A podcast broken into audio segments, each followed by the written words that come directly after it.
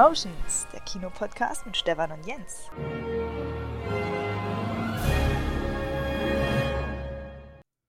Jens ist heute leider nicht da. Herzlich willkommen. Hier ist heute nur Stefan für eine Solo-Episode da.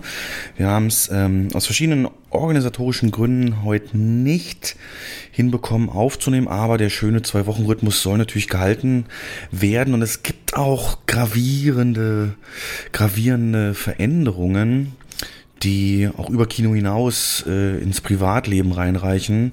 Zumindest bei mir. Und deswegen habe ich mir gedacht, setze ich mich einfach mal hin und erzähle euch davon, damit ihr da komplett auf dem Laufenden seid. Wir machen uns da schon schön bequem. Ihr wisst genau, ich mag die Monologe sowieso und werde es auch sehr, sehr spannend gestalten, denn die Themen reißen ja nicht ab. Und ich habe mir ein paar gegriffen, wo ich glaube, da ist für jeden was dabei, insbesondere nach dem Update, was hat sich eigentlich genau verändert, ähm, möchte ich nochmal auf die GameStop-Aktiengeschichte eingehen und inwieweit die mit, mit, mit Kino auch zu tun hat, denn das ist unfassbar die, die, die Popkultur, die da sozusagen auflebt und wie sie auflebt und wie das gemacht wird, aber eben auch die ja, die Bilder, die verwendet werden, die Vergleiche, Metaphern, die man kinomäßig ranscannt und ganz konkret, wie es teilweise auch Kapital in Klammer Kinoketten reinspielt, die äh, ja mittelbar auch von diesem GameStop-Aktiendrama, was jetzt die letzten Wochen auch durch die Medien ging, ja, betroffen sind und, und Auswirkungen hat.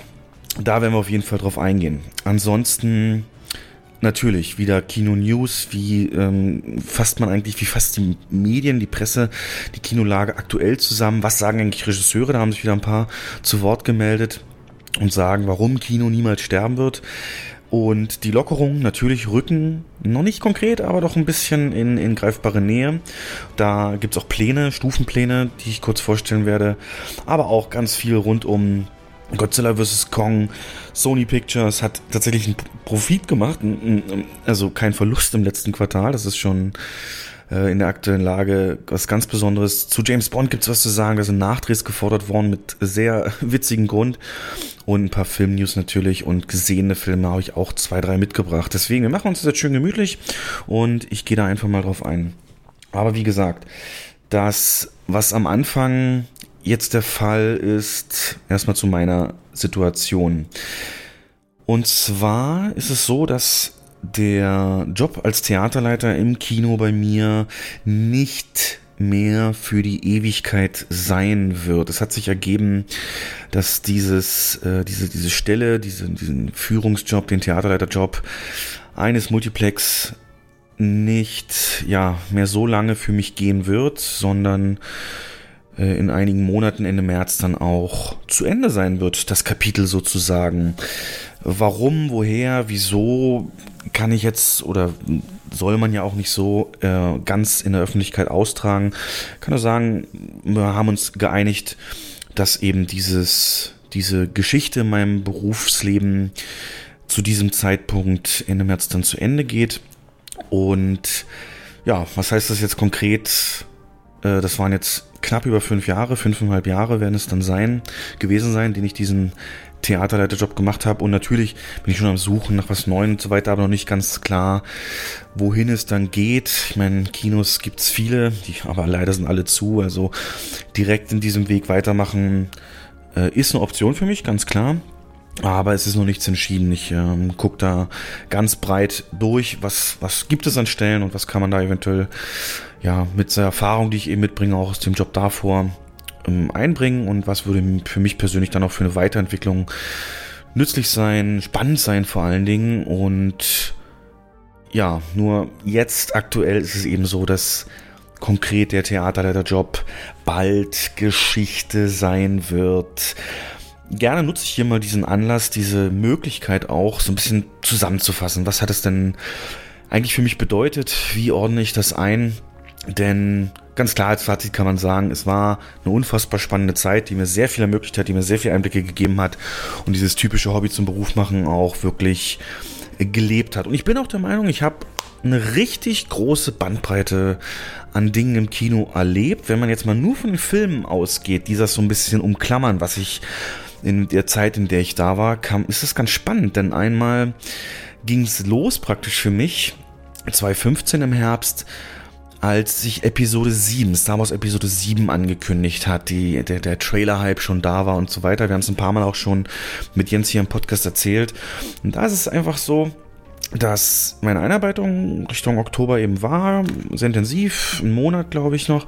Und dann kam ich halt in das Haus, was ich dann geführt habe und da war es dann auch nicht mehr lange hin bis zum Star Wars Episode, Episode 7 Vorverkauf. So, und da kamen richtig viele Dinge zusammen, nämlich A, mein eigener Hype für Star Wars, bin da wie gesagt ein großer Fan von, aber eben auch in der Öffentlichkeit und das Interesse war ja enorm. Ihr könnt euch alle noch erinnern, die Zeiten, als selbst ähm, Orangen sozusagen Star Wars Aufkleber hatten im Supermarkt, als Merchandise-mäßig und man nichts anderes mehr hatte. Das war Popkultur, das war ein Phänomen und das habe ich in erster Linie so gemerkt, dass, dass der Vorverkauf, als wir die Kassen geöffnet hatten, den, den Freischalt-Button geklickt hatten, dass die Karten in Verkauf können für die Mittagspremieren und die erste Woche dann, im Dezember ist der dann gestartet, dass das ähm, wirklich ein Wahnsinn war. Also das waren zum ersten und auch einzigen Mal, dass ich eben vor der Hausöffnung Leute draußen nicht campen, aber doch schon mit Spülen und, und, und in Schlangen gesehen habe, die dann mit Öffnung der Haustüren nur für den Vorverkauf, Vorverkauf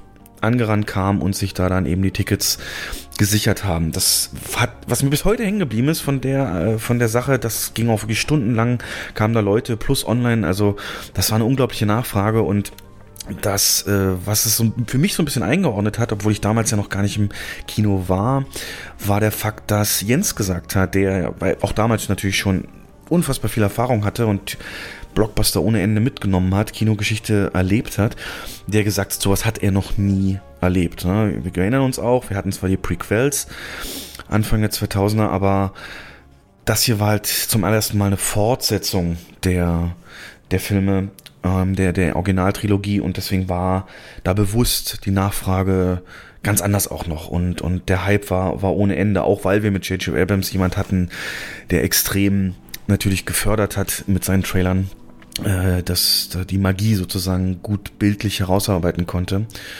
Gänsehaut und alles, kennt ihr alles noch, wart ihr doch auch dabei. Das war so mein erstes, also im Prinzip das Größte, was sein konnte an Filmen, war mein Einstieg im Kino. Und das war schon spannend. Und da bin ich auch wirklich dankbar, ein Haus und ein Team gekommen zu sein, das mich da extrem unterstützt hat. Denn wäre das nicht so gewesen, äh, wäre ich davon, glaube ich, schon übermannt gewesen. Ich habe so viel mehr genießen können. Natürlich haben wir uns auch um alles drumherum gekümmert. Dann bis zur Premiere vorbereitet, von Soundtrack über verkleidete Leute rangeholt und so weiter ähm, Moderation vorbereitet, Quiz und so weiter. Dieses wirklich, dieses, ja, dieses Drumherum um den Film war schon immer mir wichtig. Und das wurde da dann äh, direkt auf die Spitze getrieben, ganz klar. Dann ja, gingen die ganzen Jahre so ins Land und im Prinzip habe ich dann auch letztes, äh, mittlerweile vorletztes Jahr, 2019 im April, den Avengers Endgame als Theaterleiter mitbekommen. Das heißt, von Episode 7 bis Endgame rahmt das so ein bisschen ein. Natürlich bin ich ja, danach kam auch noch was, komme ich gleich drauf. Aber Endgame war natürlich, wie wir auch noch alle wissen, dann hat er den, den Rekord sich geholt von, von Episode 7, was den Start anging. Zu dem Zeitpunkt gab es nicht mehr so einen Vor-Ort-Vorverkauf, so in Massen, denn das Online, äh, der Online-Ticketing und Online-Kauf hat extrem zugenommen zu dem Zeitpunkt schon, so dass es in der Form der Kassenöffnung und den Schlangen vor der, vom Kino gar nicht mehr möglich war. Aber natürlich der Hype vorab und, und wie geht die Story aus? Und Marvel dann schon zu dem Zeitpunkt seit zehn Jahren ja auch aufgebaut, ihre Marke und immer mehr Fans gewonnen, also zehn Jahre auch. Viele sind damit aufgewachsen im wahrsten Sinne des Wortes.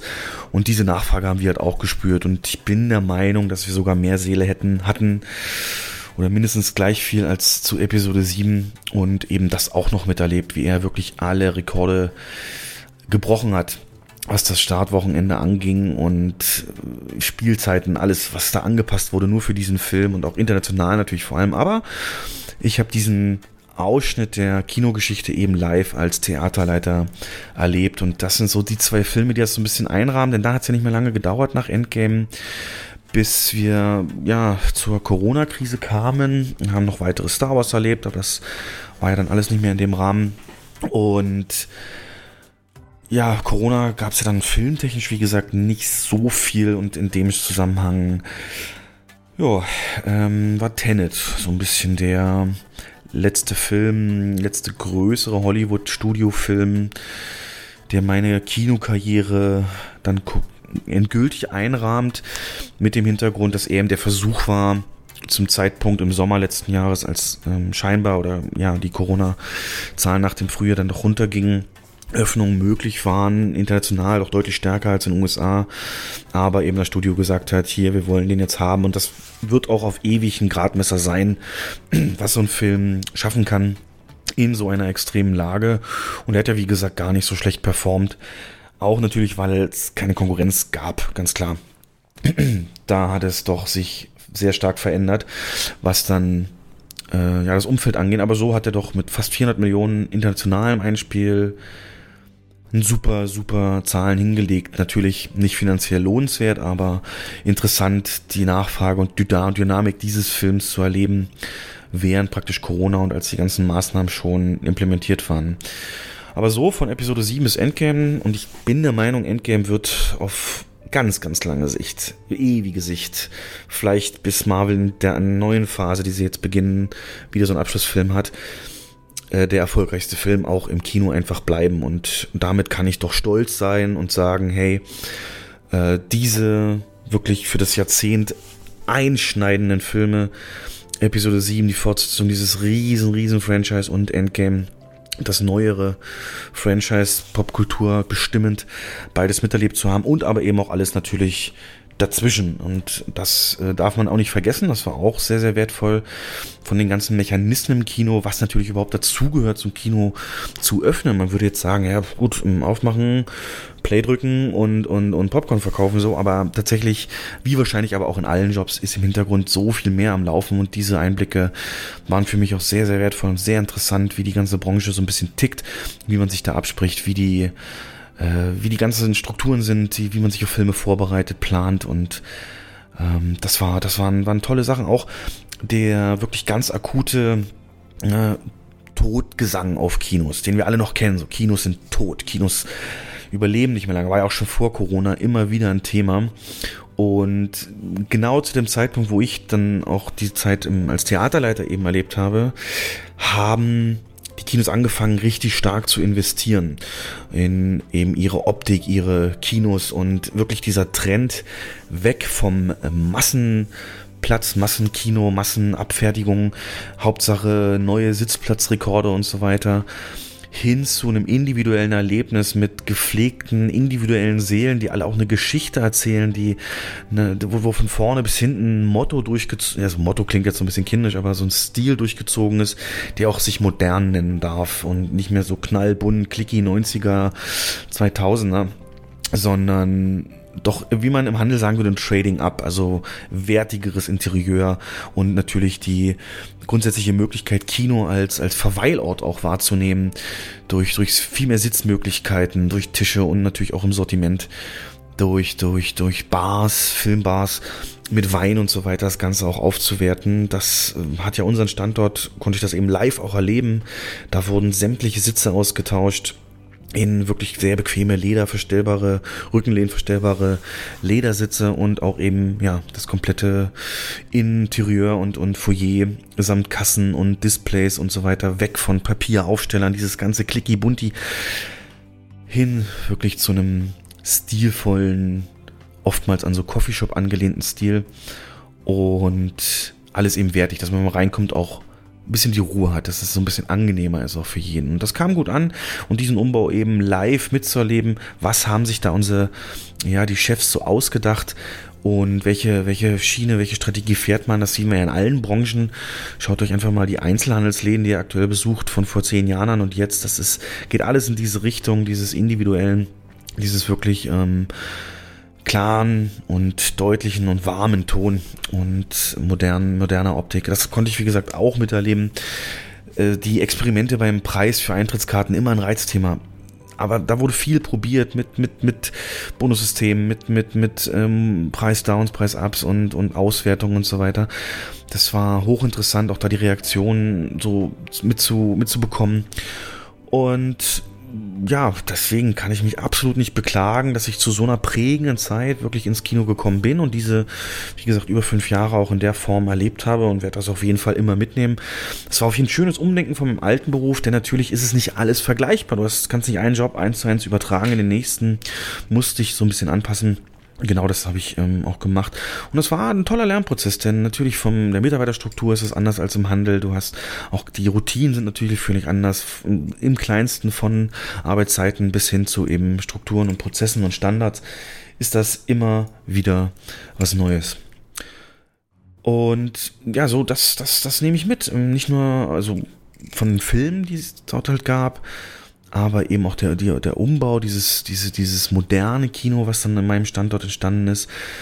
Preis hatte ich erzählt und aber auch ganz was Neues für mich, das ist ja auch kein Geheimnis, ist auch in, in, in Zeitungen nachzulesen, eine Tarifauseinandersetzung. Das war für mich im alten Job vorm Kino auch kein Thema in der Form, aber im Kino ist es oft so durch die Mitarbeiteranzahl und Standortstruktur, dass dort auch vor Ort Betriebsräte sind und deswegen, wenn dann, es dann zu einer Tarifverhandlung kommt, dort ähm, ja, es auch zu den entsprechenden Kampfmaßnahmen kommt seitens der Gewerkschaften, um ihre Forderungen durchzusetzen. Das kennen wir ja von der Bahn, Flugzeug und so weiter auch. Und im Kino gab es das auch, konnte ich in der Form auch mal erleben. Ich verbuchte das als absolut auch wertvolle Erfahrung.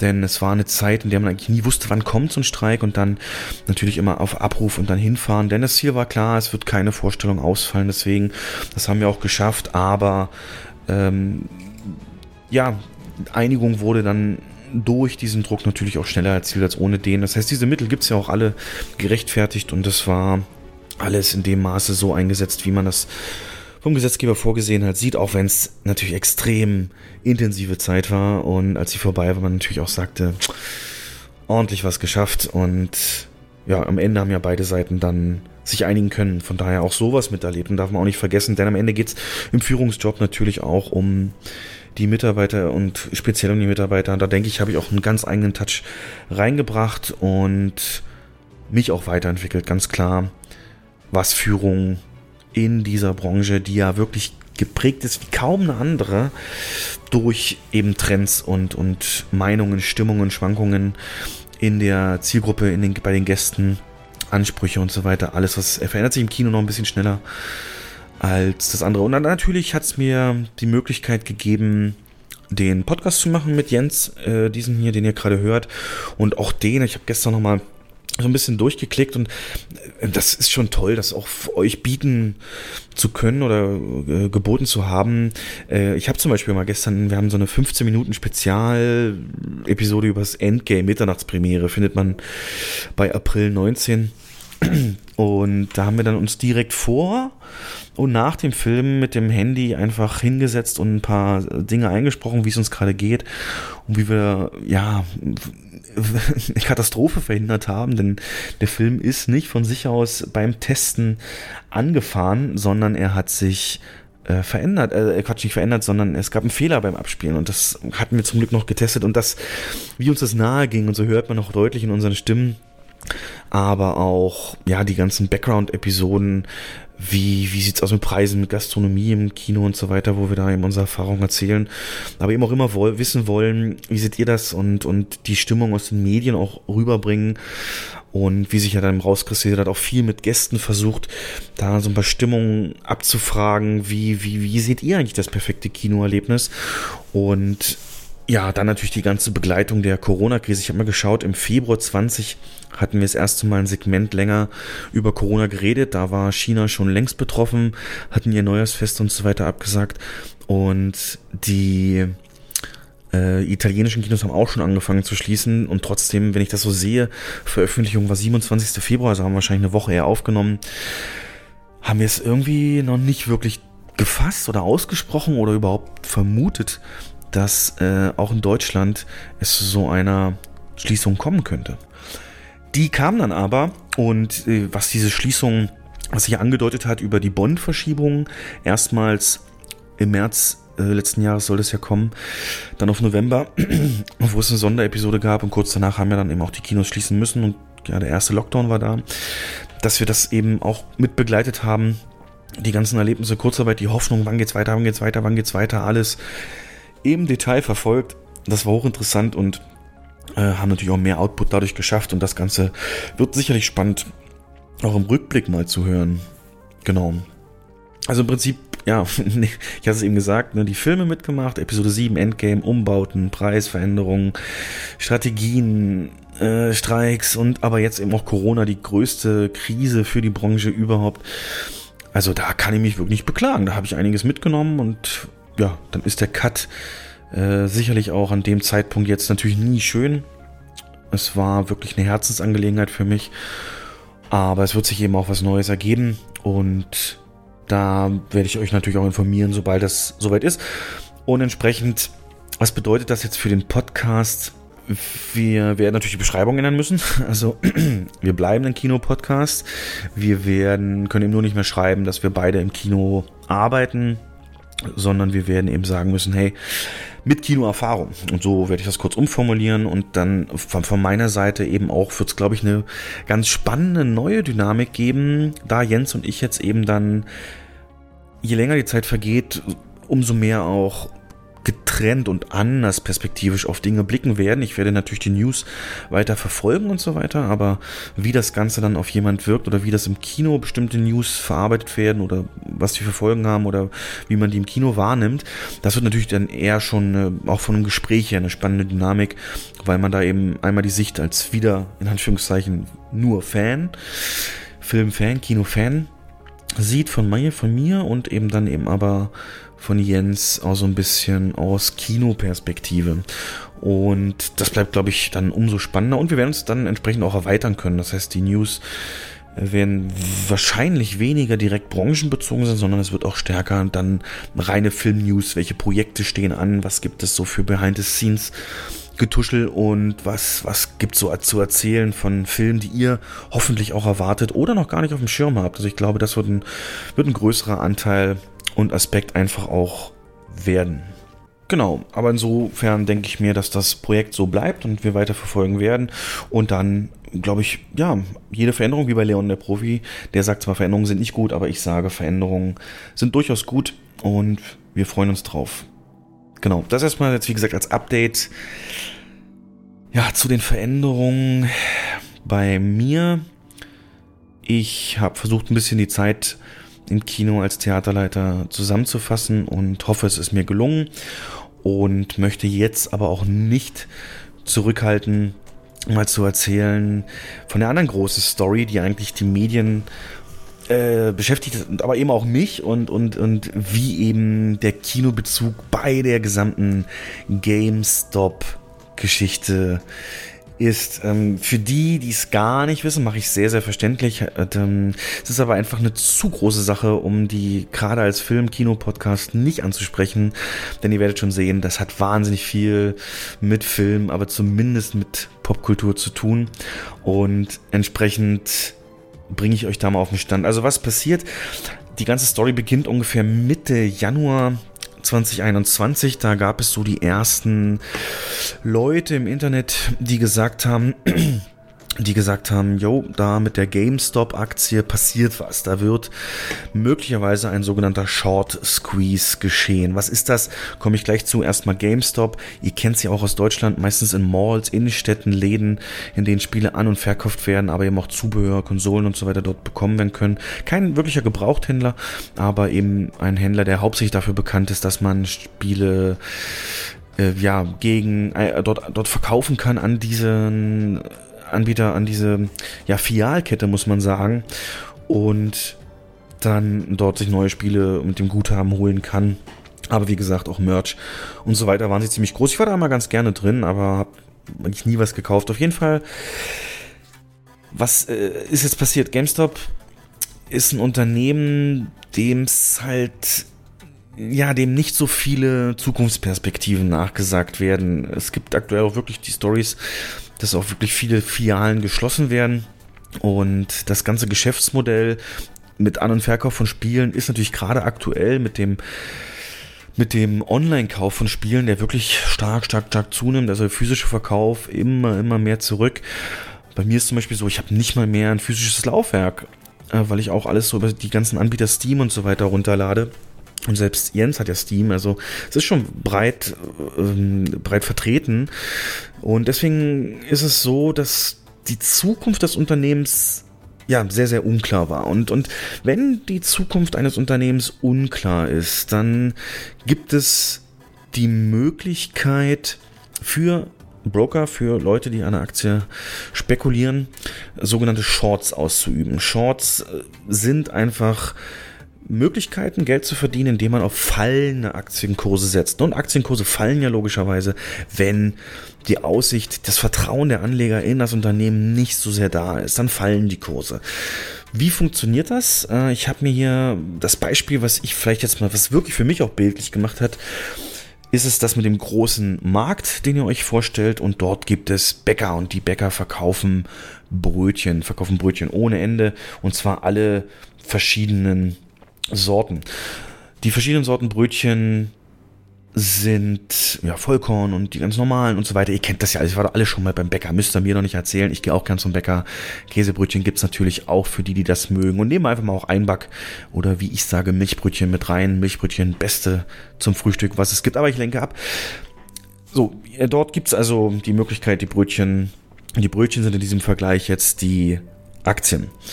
So, jetzt, um da jetzt Geld zu machen mit den Shorts, wie funktioniert das jetzt? Mm, die Brötchen haben natürlich einen Preis, je nachdem, wie nachgefragt sie sind. Und äh, wenn ich jetzt denke, okay, Käsebrötchen werden, darauf hat keiner mehr Bock. Käsebrötchen will in Zukunft keiner mehr und die werden auf jeden Fall keine Zukunft haben oder ja immer weniger gekauft damit. Das ist ein, das ist ein totes, tote, tote Variante von Brötchen, die, die will eigentlich keiner mehr. Um dann Geld zu machen, wir machen es jetzt mal der Einfachheit halber mit ganz geraden Summen und so weiter, gibt es als Shorts die Möglichkeit, dass ich mir Brötchen leihe, sofort verkaufe und später eben, wenn das eingetreten ist, was ich vorher gesagt habe, dieser günstigere Kurs, weil es keiner mehr haben will, das Käsebrötchen, dann ähm, zu kaufen und viel, viel günstiger praktisch den, den Gewinn mir einzustreichen. Nochmal ein bisschen, nochmal verdeutlicht. Also, ich sage, wie gesagt, Käsebrötchen gehen runter. Käsebrötchen haben jetzt aktuell einen Preis von 1 Euro das Stück. Ich glaube, dass die aber fallen wird, der Preis, weil eben keiner mehr Käsebrötchen ab kann. Also gehe ich zum Bäcker hin und kaufe mir 10 Brötchen, 10 Käsebrötchen für eine kleine Leihgebühr kann ich mir die nämlich bei dem leihen. Der verleiht mir die. Ich kaufe sie ihm nicht ab, sondern ich leihe sie mir von diesem Bäcker. Ich leihe mir also 10 Brötchen von diesem Bäcker für entsprechend äh, ja, eine kleine Gebühr. Also ich muss dafür jetzt nicht die 10 Euro bezahlen. Dann gehören mir die zwar nicht, aber ich kann mit denen handeln. So, und dem, im gleichen Moment, nachdem ich dem seine Gebühr gegeben hat, habe ich die 10 Brötchen in der Hand und gehe sofort, gehe ich ähm, zum nächsten Stand und verkaufe die da. Noch ist ja nichts passiert, noch kosten die überall einen Euro. Deswegen verkaufe ich die sofort für einen Euro und bekomme somit 10 Euro für meine Brötchen, die ich ja nicht wirklich selber gekauft habe, sondern mir geliehen habe von diesem Bäcker für ein paar Cent Gebühr. Habe ich also 10 Euro. So, jetzt ist es aber so, dass der Bäcker, von dem ich es geliehen habe, natürlich irgendwann seine Brötchen auch wieder haben will. Äh, wir gehen mal hier in dem Bild natürlich davon aus, dass die nicht schlecht werden, ne? ganz klar. Und der Zeitpunkt liegt aber in der Zukunft. Und ich habe ja gesagt, in der Zukunft wird es so sein, dass Käsebrötchen viel, viel günstiger zu haben sind. Und wenn das so eintritt, habe ich jetzt die Möglichkeit, ähm, zum Beispiel zwei Wochen später ist das so gekommen, den Leuten ist klar geworden, wie scheiße eigentlich Käsebrötchen schmecken. Und keiner will die mehr und deswegen, ne, Angebot, Nachfrage, sinkt der Preis auf 50 Cent. Jetzt mal in unserem Beispiel. Dann gehe ich halt hin und kaufe mir für 50 Cent dann die 10 Brötchen, muss dafür nur 5 Euro bezahlen und gebe sie dem zurück, dem ich sie geliehen habe, von dem ich sie geliehen habe. Der hat seine Brötchen wieder, hat ein bisschen was verdient mit meiner Gebühr, aber ich ich habe 5 Euro Gewinn gemacht. Denn ich habe ja, als ich sie mir geliehen habe, sofort mir die Brötchen, habe ich ja sofort wieder verkauft, also 10 Euro auf der Hand.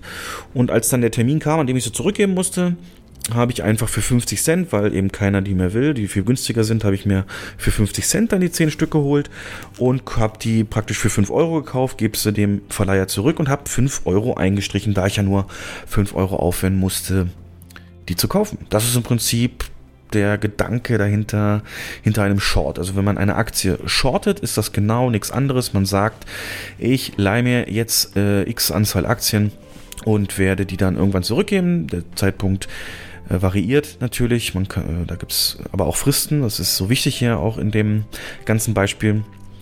Und ja, ne, und so war es eben dann bei GameStop. GameStop ist hier in dem Beispiel das Käsebrötchen von denen Investoren, Hedgefonds, diese, diese, diese Heuschreckenfonds, wie man sie früher genannt hat, die wirklich nichts anderes machen, als zu spekulieren, ähm, auf fallende Kurse bei GameStop gesetzt haben.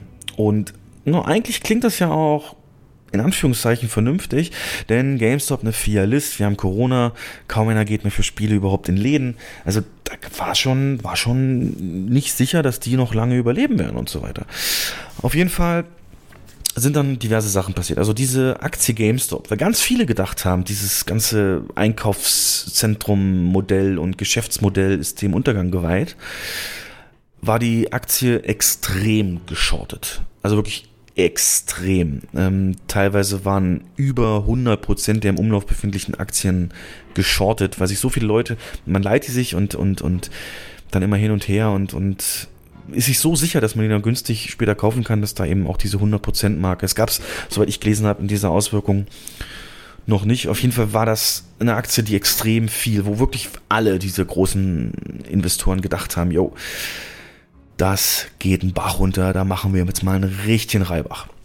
Und dann ging das Drama los. Ungefähr Mitte Januar ging, wie gesagt, im Internet, dann habe ich sogar mitbekommen, ähm, die, die, die Neuigkeiten rum, dass GameStop einen neuen CEO hat, einen neuen Chef. Der ist dann aber schon länger da und der hat ähm, ja sehr viel Erfahrung in dem Bereich und hat auch schon in seiner vorigen Berufslaufbahn wirklich Erfolge vorzuweisen. Und der, also wenn sowas passiert, ein CEO-Wechsel von jemand, der so eine Vision, so eine Erfahrung auch mitbringt, ist das immer schon mal gut und der hat auch direkt bekannt gegeben, ey Leute, ich werde hier alles auf äh, umkrempeln und ich werde das Ding wieder profitabel machen und ich werde das zum Beispiel schaffen, indem ich den Onlinehandel extrem pushe und sehr viel mehr auf Online äh, gehe und, und Partnerschaften mit, mit, mit, mit, mit, den, mit den Spieleherstellern und so weiter eingehe. Also ganz viele Ideen hat er reingebracht und dann waren zum ersten Mal so Gedanken da, hm, vielleicht ist das Unternehmen ja, das wird nicht kampflos untergehen. Das war so ein bisschen der Gedanke dahinter. Und da haben dann die ersten Leute angefangen, ja, so GameStop mit dem neuen CEO, das, das, das könnte was werden und die sind aktuell halt extrem günstig, weil davor ist halt lange, lange Zeit nichts passiert. Und jetzt der neue CEO hat da so ein bisschen eben, ja, Gespräch reingebracht.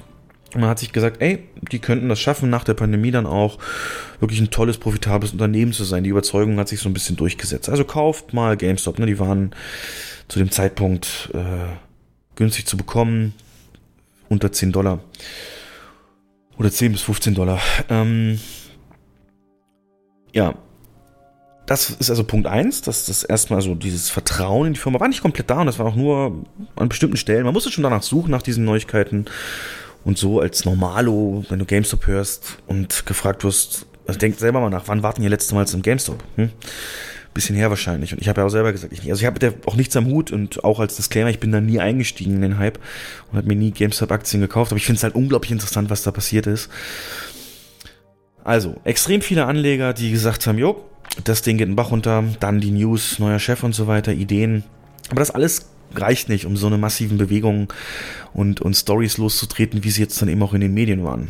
Da ist noch deutlich mehr passiert. Und das ist es auch, denn und zum ersten Mal praktisch in der Geschichte des Aktienhandels ist es passiert, dass äh, durch das Internet und die Möglichkeit im Internet sich auszutauschen, diese Informationen, die also auch öffentlich zugänglich sind, ne, so, eine, so eine Personalveränderung ist ja bekannt gegeben und dessen Interviews und seine berufliche Vergangenheit kann man ja alles einlesen, aber eben auch, dass so viele Händler äh, darauf gewettet hatten, dass GameStop eben Bach runtergeht und äh, sich ganz, ganz viele Aktien geliehen haben, sofort verkauft haben und jetzt gehofft, warten, warten, warten, bis der ähm, Kurs runtergeht. Das hat dann so eine Dynamik angenommen, dass in äh, dem Internetforum Reddit, auf dem, das ich ja auch schon öfter mal erzähle und wo ich gerne auch Jens mal irgendwann hinzu konvertieren wollen würde. Ich finde Reddit super tolle Plattform. Gibt's Unterforen für alle möglichen Pläsierchen und alles, was man so mögen kann, von Modellbau bis Briefmarken sammeln, Münzen. Comics, Anime, Pokémon, all, also es gibt für jedes Thema noch so abstrus. Ich habe jetzt ein Unterforum entdeckt für, für äh, Wallpaper, für besonders breite Monitore. Ich habe so ein äh, Ultrawide-Monitoren, da gibt's dann so spezielle, nur Foren, die sich nur so eine Wallpaper dann dort äh, zeigen gegenseitig und so weiter und so fort. Auf jeden Fall gibt's da auch ein Forum namens Wall Street Bets, also ein Forum, das ein bisschen entstanden ist, dass man so sagt, so wir gucken mal, wie kann man hier möglichst verrückt handeln. So mal ganz runtergedummt. Also da waren so, wurde gehypt und viel auch mit Emojis gearbeitet und so weiter. Also es war auch selber nicht ganz so ernst zu nehmen. Aber dieses äh, Forum hat doch eine große Anzahl an an Lesern. Man muss hier so ein Forum dann abonnieren und kann dann sehen, wie viele da sind. Und die Postings zu der ganzen GameStop-Geschichte und was sich da tut, haben da dann zugenommen. Und irgendwie sind die Leute dann auf die Idee gekommen, ja Moment mal, wenn jetzt alle denken, dass das Ding Bach runtergeht und alle sich da die Aktien geliehen haben, verkauft haben, dann müssen die die doch irgendwie auch dann logischerweise irgendwann zurückgeben, ne? weil jeder Leihvertrag läuft ja sozusagen aus.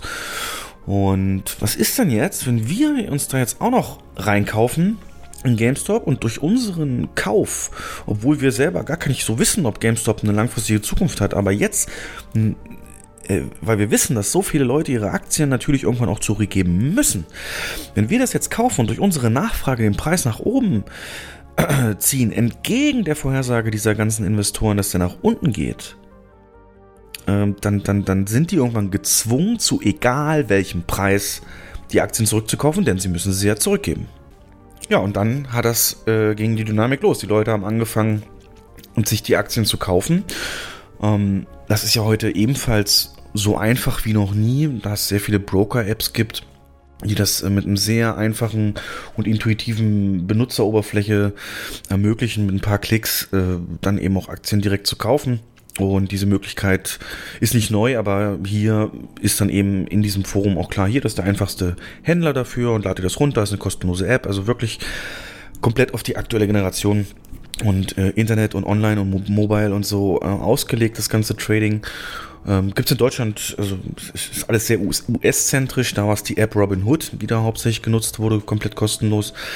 In Deutschland und Europa gibt es sowas wie Trade Republic, oder ich persönlich mache es über den die Commerzbank direkt. Kommt direkt. Und das hat dann wie so ein Schneeball, der losrollt, eine Dynamik angenommen, dass unfassbar viele Leute da dann eingestiegen sind.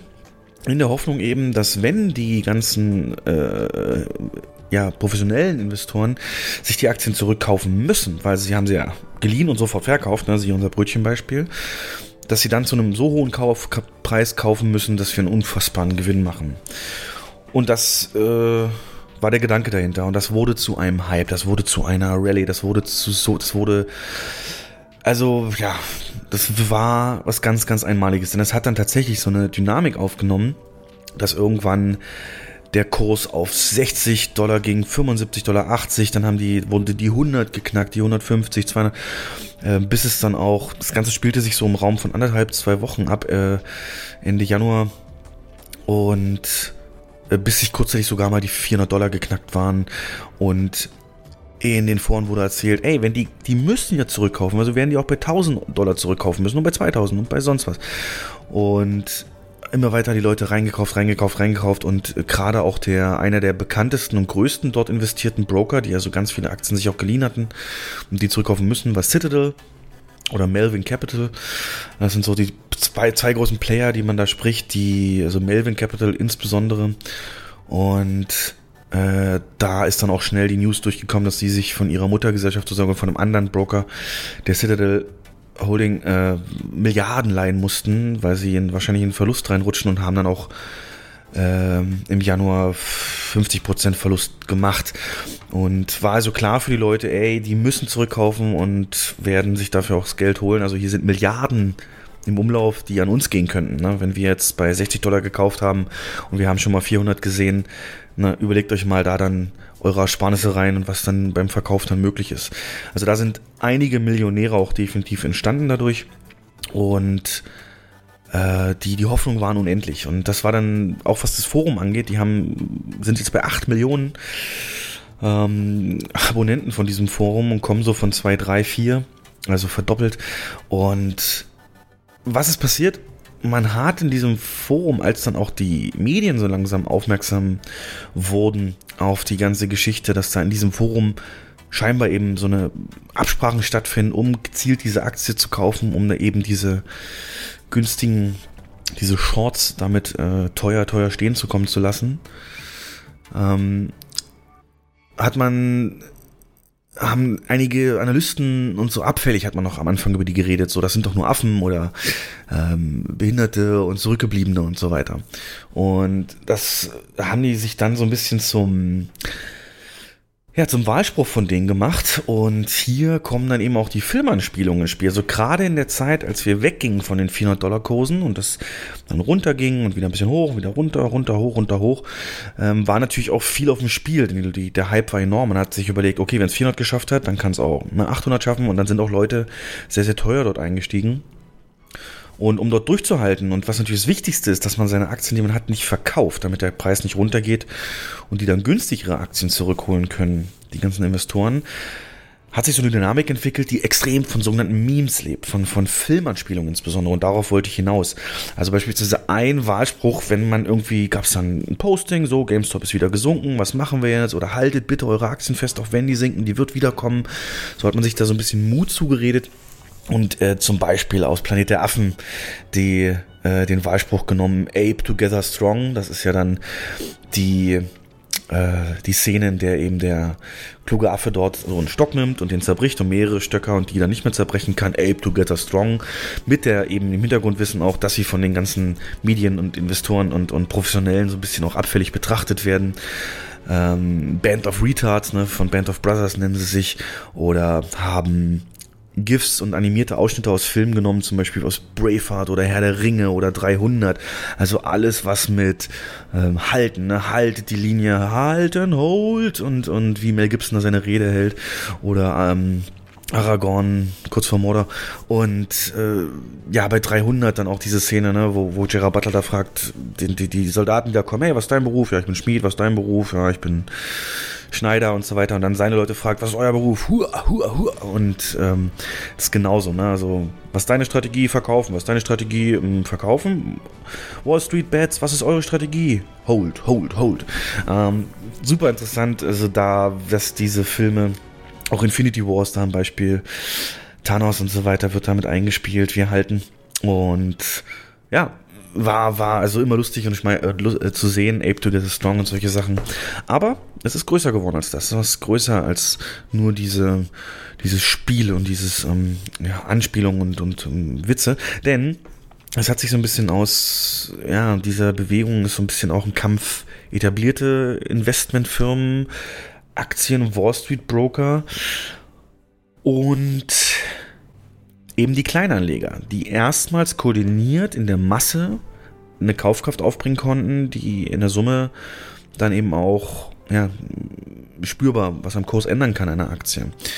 Und dadurch, dass dann eben auch die ganzen Hedgefonds und, und Investoren so die Verlustmeldung reinrauschten, weil sie die Aktien ja zurückkaufen mussten, ähm, war es dann so, dass die ja, ein Klassenkampf mehr oder weniger ausgerufen wurde.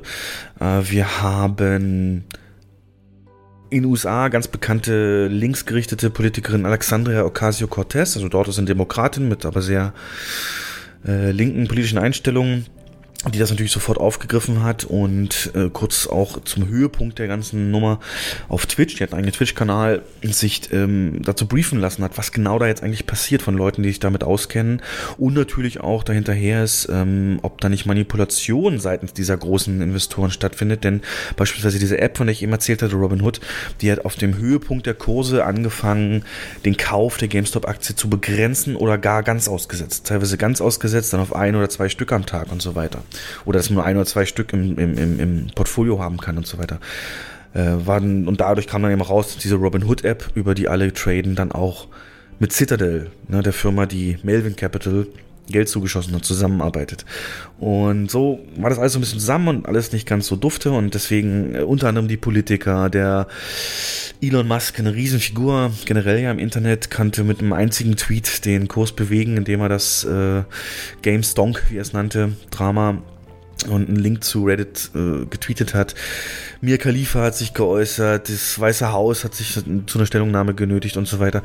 Denn irgendwie hat man sich das doch gerne angeguckt, dass diese kleinen Leute auf einmal da diesen großen ähm, Investorenkonzernen auf die Pelle rückten und denen auch mal Verlust zufügen sozusagen, mit aber den Spielregeln, die der Markt ja selber vorgibt. Insbesondere 2008 die Krise war ja durch Spekulation ausgelöst worden.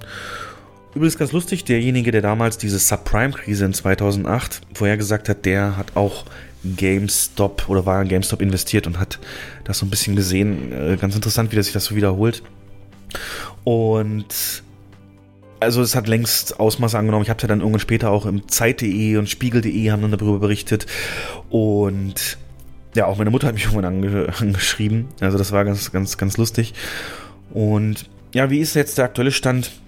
Hm, der Kurs sinkt seit Tagen. Wir sind jetzt Anfang Februar. Und äh, es gibt ernsthafte Zweifel, ob der jemals wieder zurückkommen kann und ob das Spiel einfach sozusagen durch ist.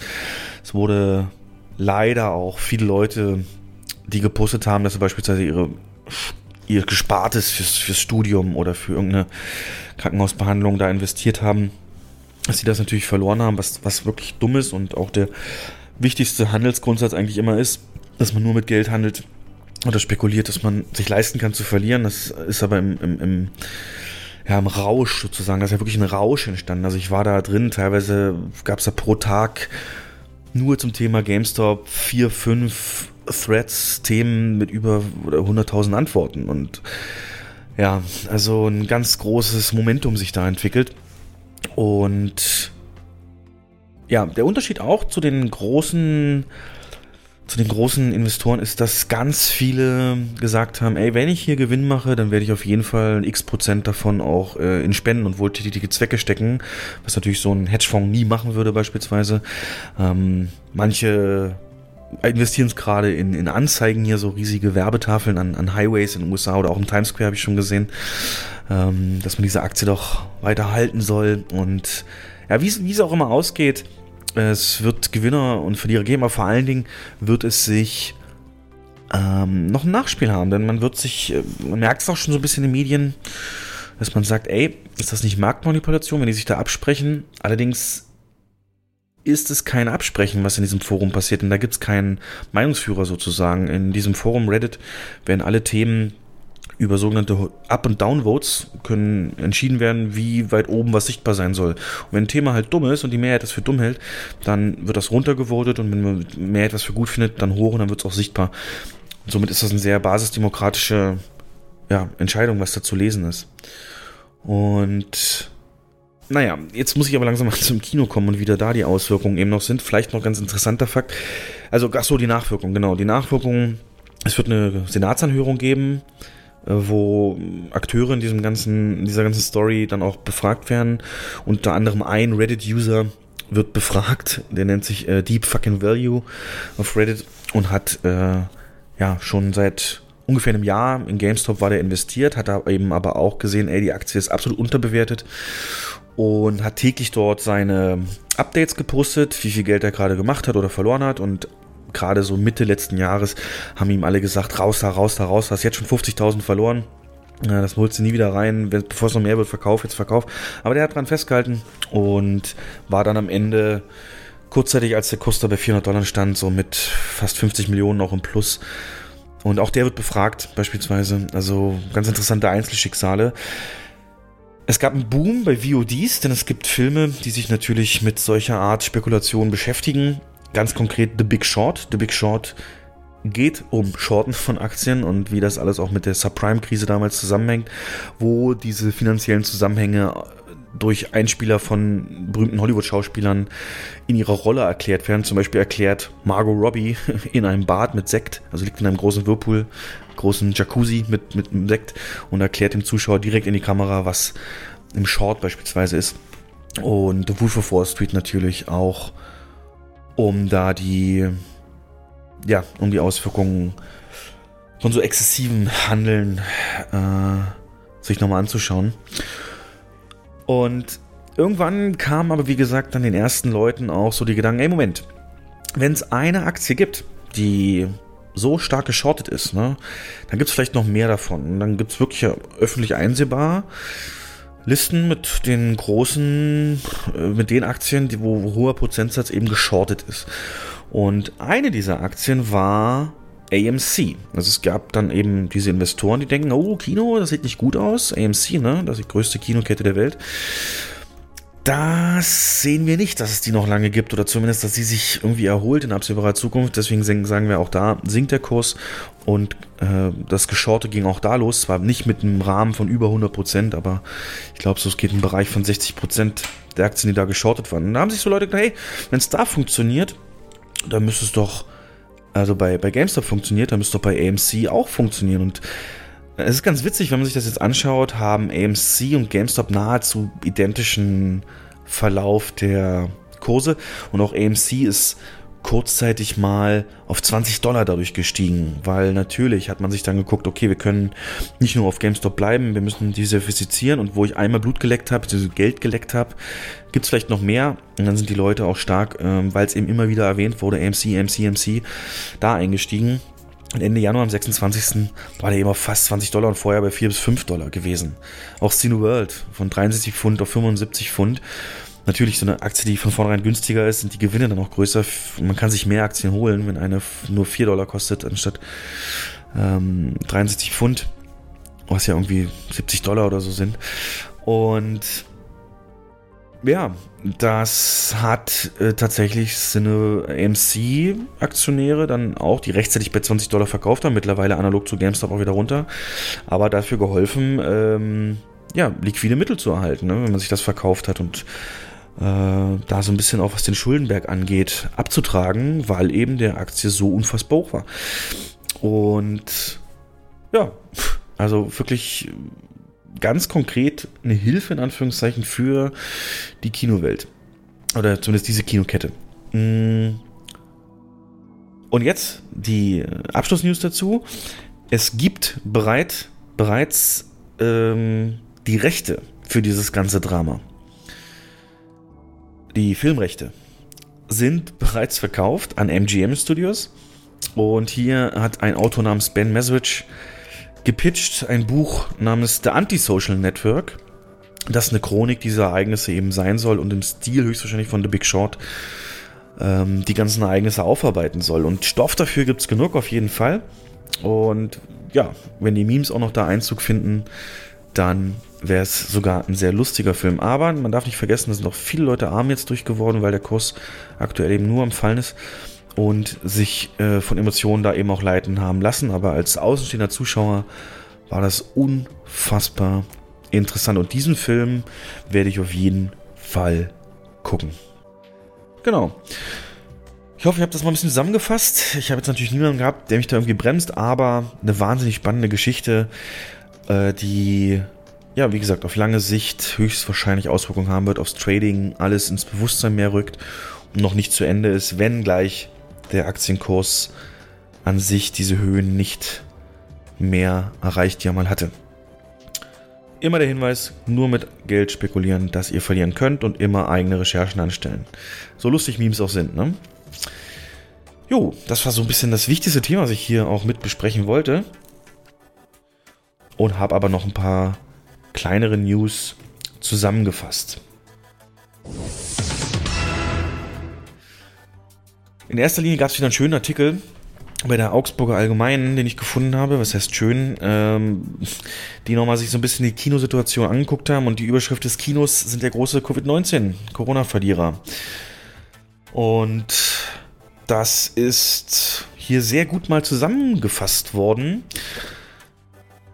äh, was eigentlich die Kinos mitmachen mussten. Das ist, wenn man es so im Zeitraffer sieht, dann nochmal umso, umso schwerer. Klar ist nur, heißt es hier, die Kinos sind in der Filmbranche die großen Corona-Verlierer.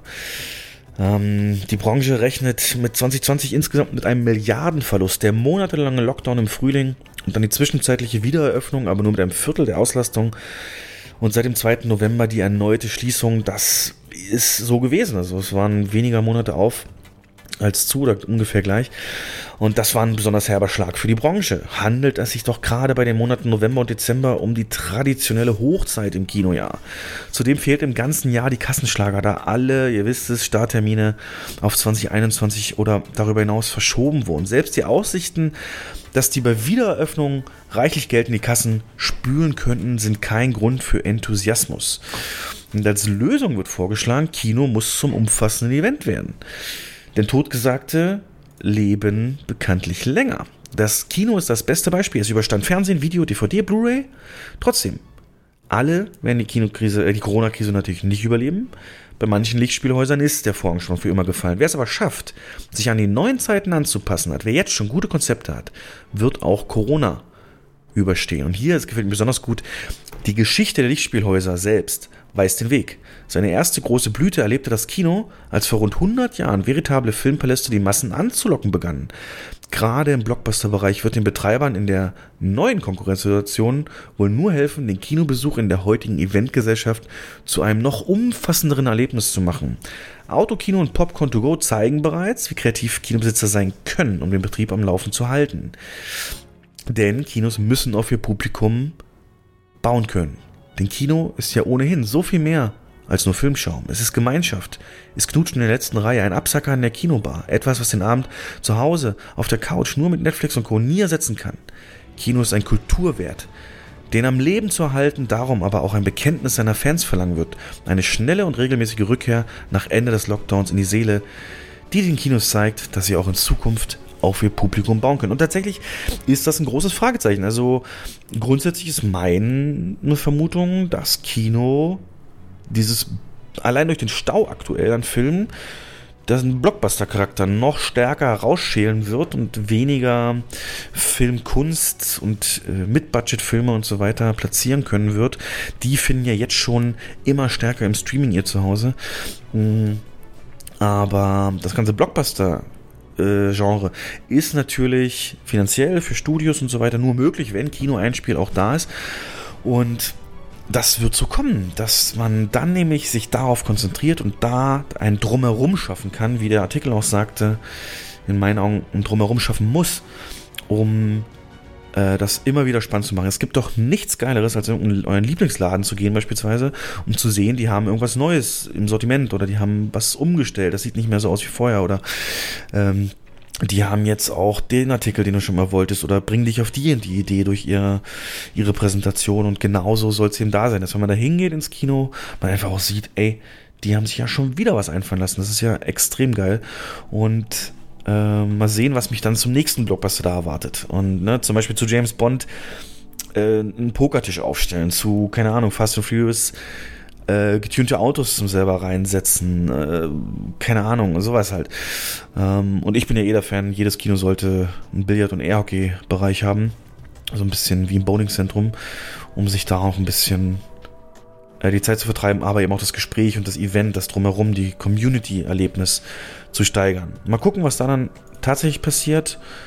Ähm, ich kann es ja bald mit Sicht von außen sehen und ich werde definitiv natürlich weiter ins Kino gehen, aber tatsächlich dann auch eher dieses größer, lauter, äh, größter Saal, größter Leinwand, Blockbuster ähm, mich beschränken oder, oder fokussieren, ganz klar. Auch äh, Steven Spielberg hat sich gesagt, ey, das Kino wird niemals sterben. Er hat in der neuesten Empire-Ausgabe, die Zeitschrift Empire, hat Edgar Wright, der Regisseur zum Beispiel von Hot Fuss, ja, praktisch das Kinogehen angefangen zu loben und hat so ein paar Kollegen von sich, James Cameron, Daisy Ridley, Spike Lee, Daniel Craig und so.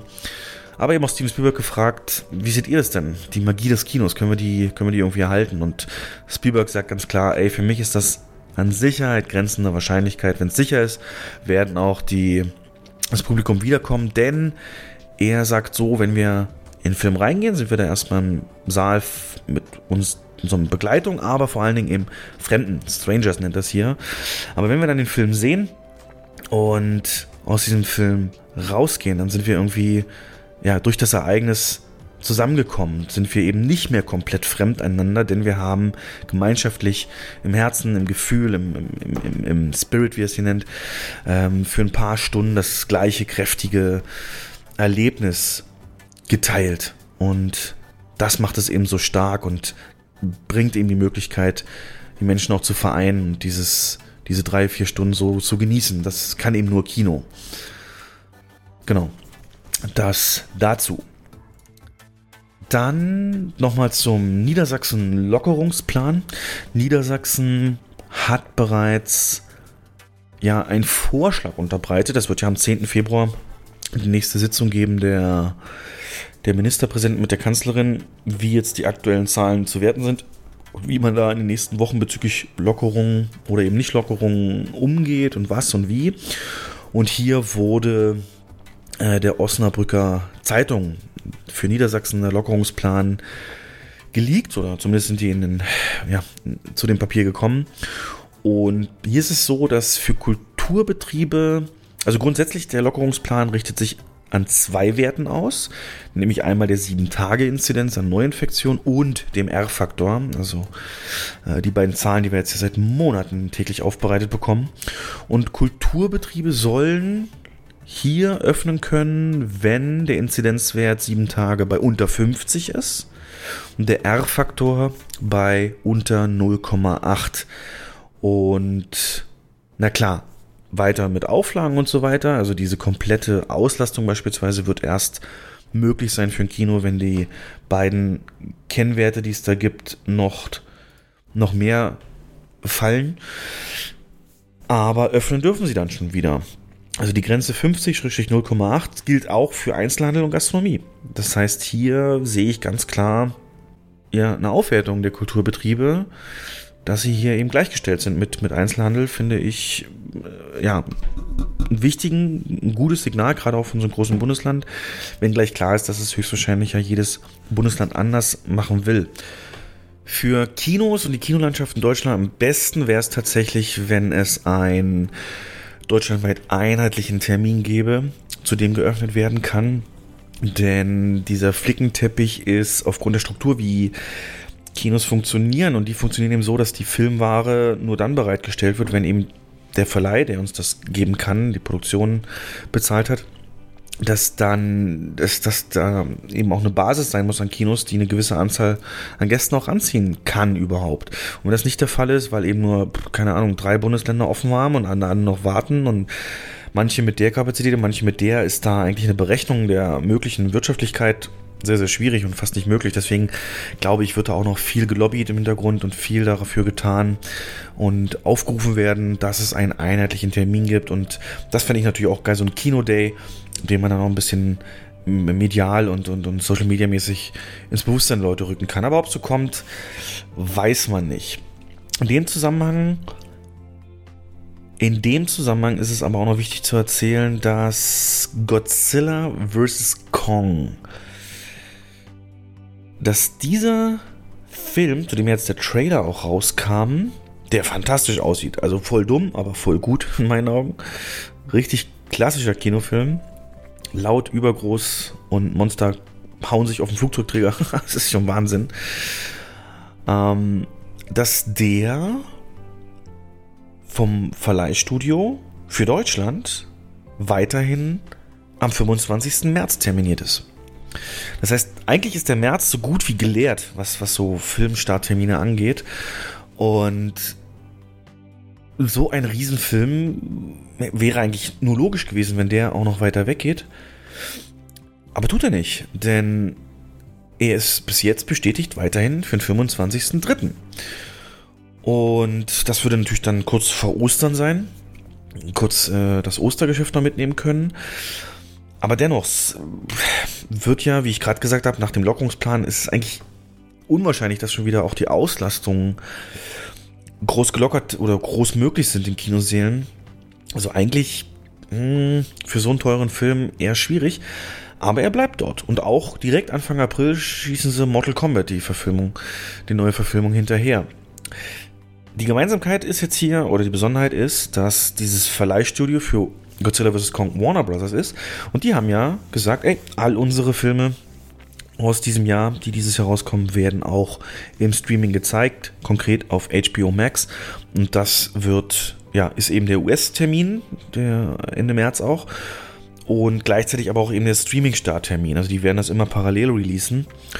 Und das wird auch der Grund sein, in meinen Augen, weswegen es auch in Deutschland zu diesem Zeitpunkt rauskommt, denn beim Streaming ist ja immer der Fakt da, dass es dann in hochauflösender Möglichkeit, es gibt auch über so graue Schwarzportale, Streaming-Portale, sich den anzugucken. Und man sagt sich dann, ah, scheiß drauf, Digga, und haut das raus, einfach mit dem Grund, dass man eben weiß, wer es dann im Kino sehen will, kommt. Und der restliche Sommer ist eh so vollgestopft, da finden wir keinen so richtigen Platz dafür. Und deswegen jetzt raus damit. Wir machen eher den Streaming-Umsatz und werden diesen Film dann auch hier anbieten, bevor dann eben die Leute, die ihn sowieso auch sehen wollen, im Streaming, also oder, oder sogar illegal im Streaming, dann sich anschauen werden. Das, äh, ja, könnte natürlich auch der Startschuss sein, dass man jetzt so mal sagt, ne, Mitte März sehen die Zahlen so aus, dass wir öffnen können. Zwei Wochen später dann dieser Film wäre, ja, passend für so eine Kino-Wiedereröffnung, ganz klar. Aber interessante Vorgehensweise, die ich mir, wie gesagt, nur so erklären kann. Ja, dann, wie gesagt, die News, dass Sony Pictures 212 Millionen Profit gemacht hat im dritten Quartal, Oktober, Dezember letzten Jahres.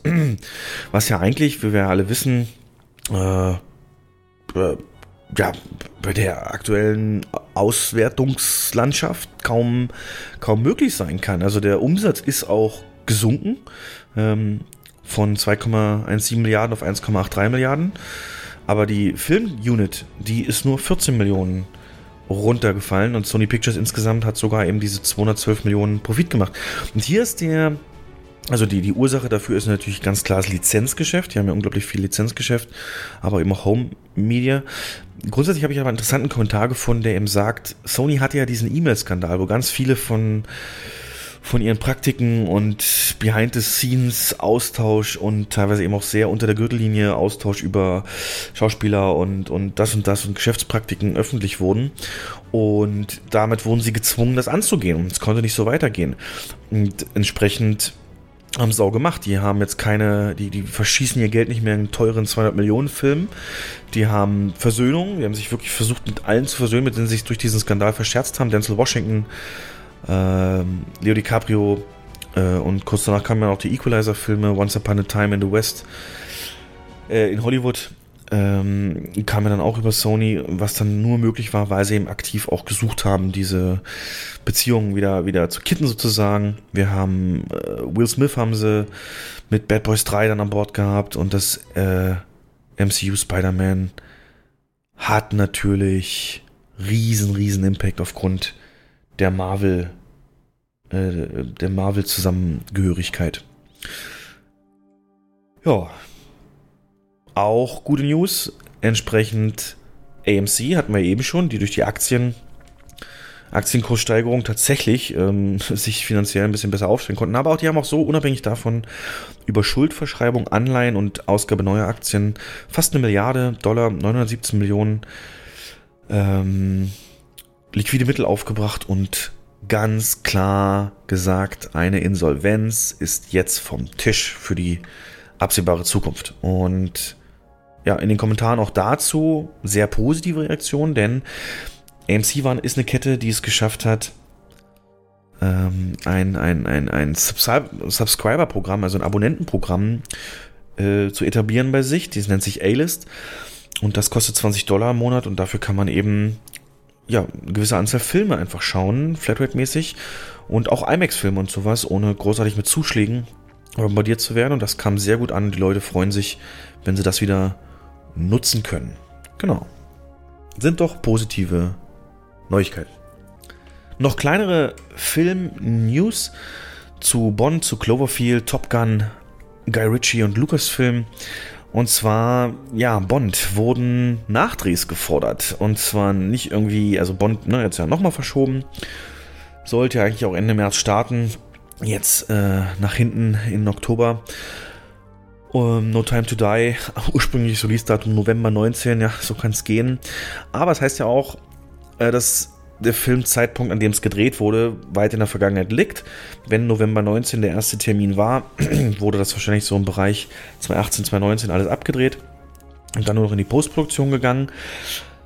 Und hier sagen jetzt die Sponsoren, jeder Bond ist ja voll mit Markendeals. Wir haben, also ne, immer, ihr wisst es alle noch, James Bond äh, als Pierce Person, der war mit dem BMW und so. Es geht los bei Autos, aber eben auch über andere Sachen und, und Kleidung und da wird teilweise Kollektionen nur dafür gemacht und Special Editions von Sachen rausgebracht. Aber viele Dinge veralten aber auch, weil Bond ist ja sehr technikaffin. Und hier, ähm, die Quelle, Achtung, ist Vorsicht, ist The Sun, das ist ein Boulevardblatt aus England, dem man nicht so viel Vertrauen schenken sollte, aber der es doch relativ auf den Punkt bringt. Und zwar konkret gehe es vor allem um eine Szene, in der Bonds legendärer Quartiermeister Q ihm seine Ausrüstung überreicht. Die Details der Markendeals werden natürlich streng geheim gehalten. Der Insider der Sun behauptet aber, es ging um Produkte von Nokia, Omega, Adidas und äh, Bollinger Champagner. Ähm, klar, wie letzterer zu alt werden könnte, um im Film aufzutauchen, wird nicht kolportiert, steht ja auch gleich im Artikel, aber gerade was Handys angeht oder auch Kleidungskollektionen, kann man sich natürlich vorstellen, dass die dann deutlich veraltet wirken, wenn es äh, um limitierte Serien auch geht und so weiter. Und hier sind jetzt gefordert worden, diese Szene unter anderem nachzudrehen. Ob man dem nachkommt, fraglich, aber durchaus aus ähm, Sponsorensicht verständlich. Äh, wir alle ne, finden es jetzt noch so ein bisschen nostalgisch süß, wenn in Matrix Neo da sein Klapphandy aufschiebt. Was ja heutzutage wesentlich veraltet wäre. Und gut, das ist kein, kein konkreter Vergleich, aber hier sind zwei Jahre, die er jetzt schon auf sich warten lässt. Äh, Gerade in der Handy-Szene natürlich eine Ewigkeit. Mich persönlich freut es, dass es ein Cloverfield, ein direktes Cloverfield-Sequel geben wird. Ich habe ja Cloverfield den ersten Teil extrem geliebt, extrem gefeiert habe ich den. Äh, Found Footage und Mystery und, und New York, da kamen viele Dinge zusammen, die, die mich sehr, sehr begeistert haben. Und hier ist jetzt jemand gefunden worden, der das Skript schreibt. Joe Barton und J.J. Äh, Abrams, der den ersten auch schon als Producer begleitet hat, wird auch hier wieder Producer sein.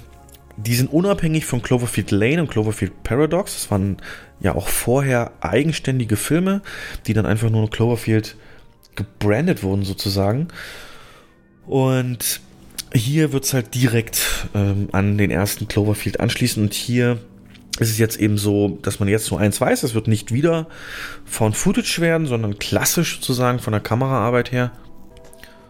Und da stellt sich für mich natürlich die Frage, wird es zum Beispiel, also was ja geil wäre, wenn's, wenn dieser Film einfach die Ereignisse aus diesem Cloverfield aus, aus einem anderen Blickwinkel zeigt. Sowas finde ich immer spannend, wenn man ähm, Ereignisse aus einer anderen Perspektive sieht. Hm, zum Beispiel mit die Militärperspektive. Das ist sowas wie Battle, wie ist es, ähm, Battlefield LA oder so äh, sein könnte.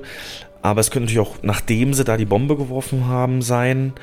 Denn am Ende wird ja die Bombe auf New York dann abgeworfen, um das Monster zu zerstören. Und äh, nachdem die Credits im ersten Cloverfield zu Ende sind, wird aber auch gesagt, it's alive. Also man hört dann jemand sagen, it's alive, it's still alive. Also das Baby, also das ist ja auch, das Monster in Cloverfield soll ja auch ein Junges gewesen sein. Ähm, und jetzt könnte es sein, dass durch die Gefahr, die eben dem Baby ausgesetzt war durch die Bombe, die, die Mutter dann aus dem Ozean kommt und die zusammen dann ein bisschen losgehen. Aber wer weiß schon. Auf jeden Fall, wenn das in dem Stil, also nicht von Footage, aber diese Welt für mich wieder zeigt und man einfach auch vielleicht so dann später in der Analyse so Frames sieht, ach hier ist ja das aus dem ersten Teil, erkenne ich wieder so, äh, dann wäre das doch extrem, extrem spannend. Freue ich mich sehr drauf. Genau, Cloverfield Sequel. Auch rausgekommen ist ein Sequel, auf das wir warten, Top Gun Maverick, Trailer auch schon draußen, sollte letztes Jahr rauskommen, ist bekannt geworden, dass Paramount hier eine Anfrage bekommen hat äh, von Netflix und Apple, die gesagt haben, ey, können wir das nicht für uns im Streaming haben? Und es war eigentlich auch eine gar nicht so unrealistische Anfrage, denn wenn man mal sich überlegt, was Paramount alles abgegeben hat schon an Streamer, unter anderem eben Annihilation oder eben Cloverfield Paradox ging ja auch unmittelbar an Netflix, aber auch Beverly Hills Cop 4, Prinz aus dem 102 und The Tomorrow War kommende Filme äh, gehen an Amazon beispielsweise oder, oder auch Netflix. Und deswegen ist gar nicht so dumm gewesen anzufragen, aber äh, die haben ihre ganz großen Franchises, nämlich Mission Impossible und Transformers, noch nie an Streaming gegeben und Top Gun würde ich da schon einreihen. Und Deswegen haben sie das abgelehnt, sehen da also doch mehr Chancen im Kino, was wieder meine Theorie schärft und glaube ich unterstützt, dass Kino der Ort für Blockbuster sein wird auf absehbare Zeit und immer groß, größer und dass sie einfach auch davon Gebrauch machen, wie sie eben aufgestellt sind. Riesige Seele und Leinwände und Soundsysteme und so weiter. Das passt dann auch besser zusammen. Im Moment noch für den 2. Juli terminiert der Top Gun Maverick. Muss man gucken, ob es dabei bleibt. Auf jeden Fall ist Paramount da hart geblieben, haben also Vertrauen auch in diesen Film, dass er mit dem Zug für Tom Cruise und der Marke ein Erfolg werden kann. Auch ein Regisseur, den ich sehr liebe, ist Guy Ritchie, der unter anderem Snatch, mit Snatch ist er ja bekannt geworden, hat so diesen ganz, oder Rock'n'Roller und Kingsman, diese ganz äh, klassische ähm, Art hat er mit den, mit den Freeze-Frames, mit, mit, mit irren Kameraperspektiven, sehr englischen schwarzen Humor oft und so weiter. Und da ist bekannt geworden, der wird einen neuen Spionage-Thriller drehen, unter anderem mit Aubrey Plaza und Carrie Elves. Das Casting ist jetzt geleakt und ich kann von dem Mann nicht genug bekommen und seinen Film und freue mich da sehr, sehr raus. Und natürlich darf Star Wars bei uns in den News nicht fehlen. Lucasfilm scheint inoffiziell die Sequel-Trilogie, also Episode 7 bis 9, die ja extrem kontrovers äh, besprochen wird und extrem kontrovers behandelt wird, sieht man an Äußerungen, wie sie auch Jens getätigt hat, dass der Mandalorian, so wie er gemacht war, geschrieben war, ihm mehr Star Wars gegeben hat als diese drei Teile zusammen. Und er wird auch die Leute nicht mehr versöhnen und so weiter. Die sind halt jetzt da, aber Lucasfilm sucht möglicherweise ja Wege, um die zu umgehen, äh, um da so ein bisschen sich reinzuwaschen. Und äh, hier ist eine neue Spielzeugreihe von Star Wars jetzt erschienen und die enthält nicht eine einzige Sequelfigur und auch nicht Jar Jar Binks, womit man vielleicht inoffiziell sagen kann, die haben selber auch abgeschlossen mit dieser Sequel-Trilogie. Genau. Das war meine Film-News. Und jetzt komme ich noch zu den gesehenen Filmen.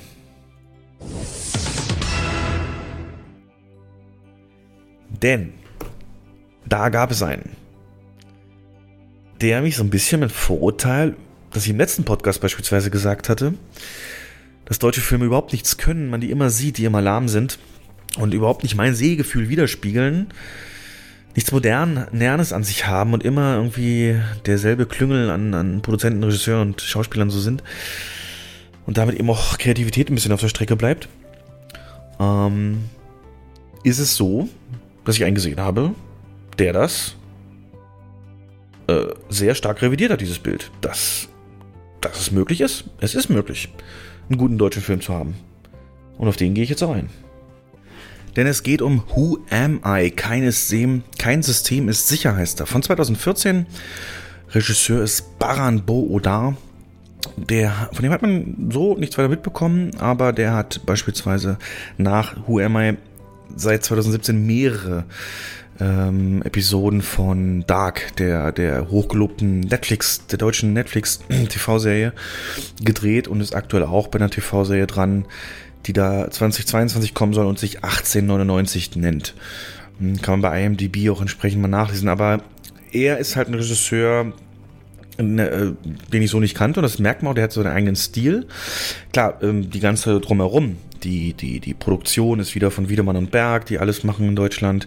Und auch die Schauspieler Tom Schilling, Elias Mbarek, Wotan Wicke Möhring und so weiter. Hanna Herzsprung, die kennen wir ja natürlich alle. Das ist ja so, dass die Go-To-Schauspieler. Aber es gibt auch ein paar unbekannte Gesichter, die ihren Job sehr, sehr gut machen. Aber worum geht's? Es ist ein Film, äh, der darum geht, um Benjamin, ähm, der ja typischer Nerd ist, Computer und so weiter und eine, eine Hackergruppe sich anschließen will, um ja um da eben mit seinen Fähigkeiten Chaos ins System zu bringen. Die machen das nicht, ähm, die Hackergruppe macht das nicht aus, aus Boshaftigkeit und die wollen auch niemand schaden, die wollen nur zeigen, wie unsicher die sind und machen das eher so wie Stunts und zeigen halt, wir können's, aber machen nie ernsthafte Diebstähle oder so. Es gibt in dieser Welt natürlich auch eine andere Hackergruppe oder Gruppen, die sowas machen und auch einen ganz großen anonymen Hacker, äh, der so der Vorbild von allen ist, aber den noch nie einer gekriegt hat, der da auch eine Rolle spielt. Aber grundsätzlich zeigt der Film mit sehr, sehr tollen äh, Bildern, äh, Pacing und Schnitten auf eine sehr, sehr meinen Sehgewohnheiten modernen Art entsprechenden äh, Film der schnell ist, temporeich, actionreich und auch nie langweilig wird. Das ist ja auch mal so ein Thema, der auch von ja, an Hollywood-Filme durchaus erinnert optisch. Wir haben mehrere Stilmittel drin. wie zum Beispiel Freeze Frames, wo die, das Bild eben anhält und dann drüber gesprochen wird mit Informationen, die relevant sind. Ungewöhnliche Winkel, ähm, Kamerafahrten mit, mit CGI auch ein bisschen gemixt, dass das alles dynamischer vonstatten geht. Und das alles in der Summe ist ein fantastischer Film. Also ich saß da und dachte, meine Güte, ist der gut. Und es holt dann da auch nichts raus, bis auf vielleicht die Tatsache, einer aus der Hackergruppe ist von diesem Anton, Antoine Monod Jr. gespielt, der den Technik in der Mediamarkt oder Saturn Werbung gespielt hat. Und das jetzt hier in der Hackergruppe, naja, aber das hat man dann auch schnell gesehen. Der Film spielt auch mit, also zeigt auch die abstrakten Dinge. Zum Beispiel, wenn sich in, in, in Darknet-Chatrooms sich die Hacker so treffen, wird das über so ein Metapher einer, einer U-Bahn, einer U-Bahn-Waggon, wo alle Masken aufhaben, dargestellt. Und sie, um nicht nur auf, auf, auf Bildschirmscreens und so weiter zu, zu zeigen. Es gibt natürlich auch ein Love Interest und so ein bisschen spielt das auch eine Rolle und die Ermittlerin mit ihrer Hintergrundgeschichte ist ganz äh, sehr interessant geschrieben und äh, auch toll Schauspieler von Trine Dürrholm, einer Dänen, ja, wie der Name schon sagt. Und insgesamt, wie gesagt, toll, toller Film, weil er so schnell, so modern, so, so, ja, Guy Ritchie-Stil fast schon dran geht. Er hat auch klare Vorbilder in Filmen wie, wie Fight Club beispielsweise oder Sieben und, und natürlich generell mit diesem alle tragen Masken und so weiter, diese Bank-Heist-Filme und so weiter. Geht ja auch ein bisschen darum, also die Genres, die hier sind, sind Crime, Drama und Mystery und das fasst, wie gesagt, gut zusammen. Kann ich nur jedem empfehlen, der mal wirklich moderne, schnelle deutsche Unterhaltung haben will. Wo ich ja im letzten Podcast auch sagte, ey, wo bleibt denn unser Haus des Geldes? Wo bleibt denn so unser Lupin? Und dieser Film kommt an sowas schon sehr nah dran. Genau auf diese, ja, ist Mainstream, aber diese, diese Art und Weise des Film, Guckens kommt es sehr stark ran. Ja, also denen habe ich vier von fünf Sterne gegeben im Film und finde es absolut äh, begeistert. Es könnte auch genauso von Jerry Bruckheimer äh, kommen, mehr oder weniger. So Startzeit Nummer 1, Tony Scott, also in, in Elemente, die da mit reinspielen. Also Who Am I, wer ein bisschen was übrig hat mit Verschwörung, mit Hacken, mit, mit äh, dieser Art Film, wo auch Twists nichts Ungewöhnliches sind oder auch vorkommen können und das es auch sehr, sehr spannend hält.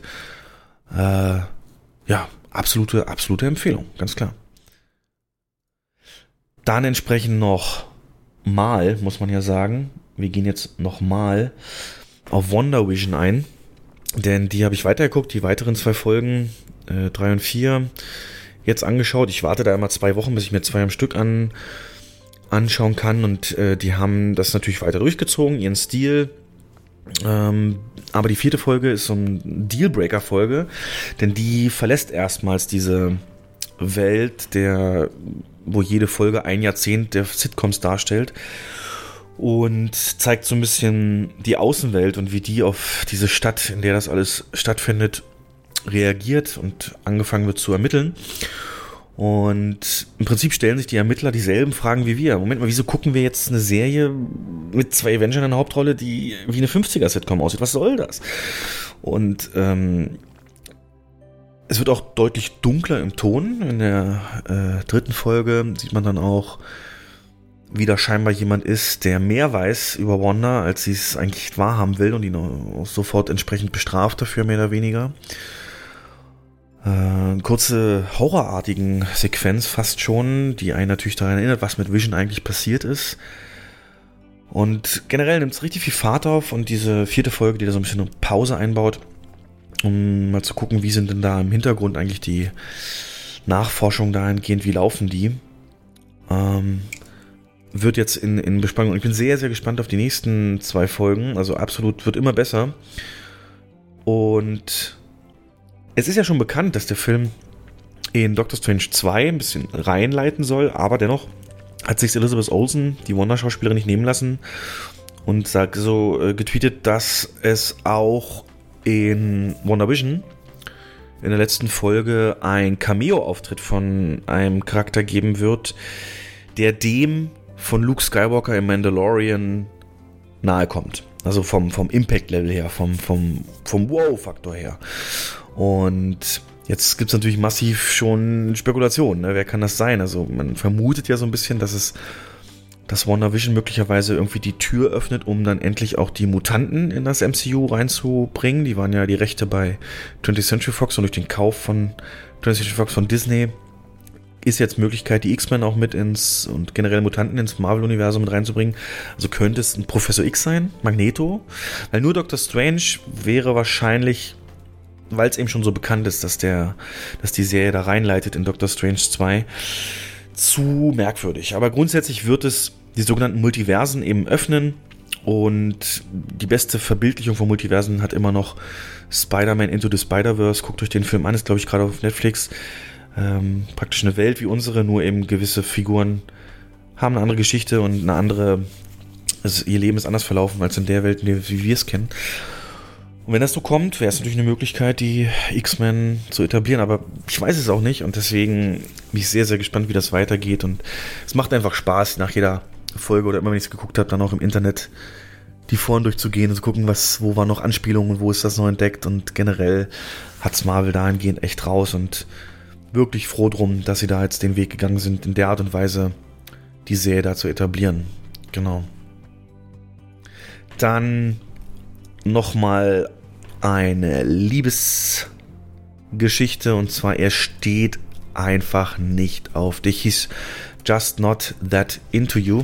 Und ja, natürlich auch ein Film, äh, diese, diese Zeit so von Anfang 2000er bis 2010 so, war ja diese Zeit dieser Romcoms, äh, Liebe braucht keine Ferien und so weiter, die sind ja alle so entstanden. Das hier ist so einer der letzten dieser Reihe. 2009 kam der raus. Und es geht eben wirklich wieder um verschiedene Paare oder Personen in Baltimore, ist der Schauplatz des Films, die sich alle mit der Frage so ein bisschen rumquälen, äh, was bedeutet eigentlich Beziehung, was sind so Hinweise darauf, ob jemand auf einen steht oder eben nicht und warum meldet sich man sich nicht mehr nach dem Date und so weiter und so fort. So ist ein bisschen der Aufhänger, aber auch welche Krisen haben Ehen zu durchstehen, wie sieht es aus grundsätzlich mit Fremdgehen und äh, was sind da so ein bisschen die Hürden und, und die Schwierigkeiten von Singles, von Paaren, die lange zusammen sind. Ja, wie kommen so Menschen miteinander klar in diesen verschiedenen Umständen? Und auch hier ist der Cast halt wirklich unfassbar groß äh, von diesen, wenn man sagen würde, Hollywood, Hollywood-Größen. Und wir haben jetzt zum Beispiel Ben Affleck spielt ja mit, Scarlett Johansson, äh, Jennifer Aniston, Drew Barrymore, ähm, also wirklich alles heute noch ganz, ganz große äh, ähm, Schauspieler, die sich auch weiterhin Namen gemacht haben oder damals eben auch schon hatten. Und vom Gesicht her kennt ihr auch noch viele weitere. Und so ist es wieder so ein Ensemble-Film, ähnlich eben wie tatsächlich Liebe, der eben den Aspekt angeht, ja, er steht einfach nicht auf dich, wie das rund um Flirten und Beziehungen, ähm, wie verschieden damit umgegangen wird. Logischerweise fand ich ihn nicht so toll. Zwei von fünf habe ich ihm gegeben. Oder zweieinhalb von fünf. Kann man mal weggucken. Unverfänglicher Film mit der Freundin. Kein Thema. Dann kommen wir zu Bad Spies.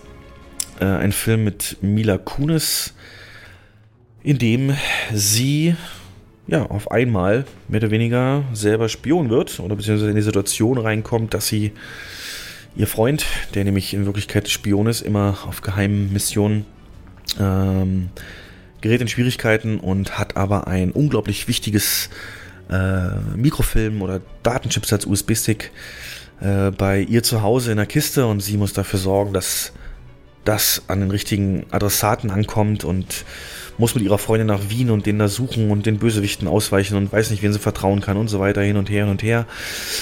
Als Komödie natürlich gedacht, aber ja, auch absolut nichts Besonderes und äh, was ich hierzu sagen kann ist, dass äh, die Namensfindung dieses Films, die hat eine interessante Geschichte. Und zwar als zum ersten Mal Trailer für diesen Film vorgestellt wurden auf einer Filmmesse, die ich besucht habe. Bei Filmmessen werden Trailer von Filmen, die teilweise sogar noch in Produktion sind, gezeigt und äh, um die Einkäufer dieser Filme dann entsprechend zu überzeugen, ey, setzt den auch bei euch im Kino ein. Und als dieses Material gezeigt wurde von Bad Spice, der da nur den amerikanischen Titel hatte, bis dahin The Spy Who Dumped Me. Es geht ja darum, sie hat einen Freund und der verlässt sie und sie wird aber trotzdem da reingezogen und so weiter. Also auf Englisch hieß der The Spy Who Dumped Me. Und da hat dann der von der Verleihfirma der Chef gesagt, stand auf der Bühne nach dem Trailer und sagt, ey, zu dem Film suchen wir noch einen deutschen Titel. Wir haben da noch keinen, ne? Und wer Vorschläge hat, hier ist meine E-Mail und schickt mir die bitte. Und genau, da habe ich mich natürlich dann auch drum beworben. Ich weiß gar nicht mehr, was ich vorgeschlagen hatte, aber auf jeden Fall nicht Bad Spice. Da hätte es dann die Chance gegeben, mit in die Credits zu kommen. Und jetzt ist es halt Bad Spice geworden. Ich weiß auch jetzt im Nachhinein natürlich, warum sie es so gemacht haben, denn wir haben hier einen Film, der mit Mila Kunis spielt. Mila Kunis, wahrscheinlich eine der bekanntesten Rollen von ihr ist natürlich die Mutter aus dem Bad Moms Film, der ein sehr großer Erfolg war. Und hier hat man einfach auf diesen Zug aufgesprungen, denke ich, und hat von Bad Moms war dann der Weg zu Bad Spice nicht so weit, wobei ich glaube aber in Deutschland eher ein Fehler, denn Bad Moms, Mom und so, das ist klar, universales Wort, aber Bad Spice, ja, okay. Hm. Nicht unbedingt der Publikums, Publikumsmagnet-Titel, der es hätte sein können. Aber ihr könnt ja mal selber überlegen. Stellt euch mal vor, ihr hättet die Aufgabe, eine Spionagekomödie mit Mila Kunis, ähm, der im Englischen The Spy Who Dumped Me heißt. Wie hättet ihr den deutschen Titel vorgeschlagen. Ganz, äh, ist gar nicht so leicht, wenn man dann mal wirklich anfängt, drüber nachzudenken und so eine Vorschlags-E-Mail abschicken will. Äh, ich gucke, ob ich die noch finde, aber ich weiß es nicht mehr, was wir damals gesagt hatten. Genau. Und als letztes auch nochmal Mila Kunis, äh, Bad Moms Christmas, Bad Moms 2. Das im Prinzip die Bad Moms Handlung auf den Weihnachtszeitraum verlagert und die Mütter der Bad Moms mit an Bord holt, die sie besuchen und jeder auf ihre eigene Art und Weise äh, das Weihnachtsfest ja nicht bereichert, sagen wir mal so, sondern eher Probleme aufzeigt, die es in den Beziehungen eben auch gibt zu den Müttern, von den Müttern. Aber trotzdem muss natürlich das Weihnachten vorbereitet sein und soll ja eigentlich die schönste Zeit des Jahres sein und so weiter. Aber durch die Besuch der Mütter kommt eben da alles durcheinander. Gibt wieder ausschweifende Partyszenen in Slow Motion, wenn sie sich dann vornehmen, ey, Weihnachten gehört uns, wir machen nur, was wir wollen, aber eben auch das Drama und das Zwischenmenschliche auf völlig verschiedenen Aspekten. Also da haben sie wirklich drei völlig verschiedene Arten von Müttern genommen und mit einer versöhnlichen Botschaft natürlich am Ende. Genau. Ja, ist nicht Weihnachten, weiß ich auch, aber der ist jetzt erst auf Netflix geedit worden. Und mein Gott, es ist ja noch kalt draußen, es ist ja noch Winter. Von daher kann man sich den auch trotzdem nochmal anschauen. Genau, den habe ich, glaube ich, zweieinhalb von fünf Sterne gegeben. Und damit kenne ich die Bad Moms-Reihe vollständig. Mal gucken, ob sie noch eindrehen. Man weiß es nicht. Ja. Genau, das war's schon. Das war's von mir. In einem sehr langen Monolog. Ich hoffe, es war ein paar interessante Sachen dabei. Das nächste Mal dann wieder mit Jens und äh, wieder Neuigkeiten aber wir halten euch auf dem Laufenden, wie es denn so weitergeht im Kino und mit mir und so weiter. Aber wir lassen uns auf jeden Fall nicht unterkriegen. Freuen uns, dass ihr zuhört. Und dann bis zum nächsten Mal. Tschüss.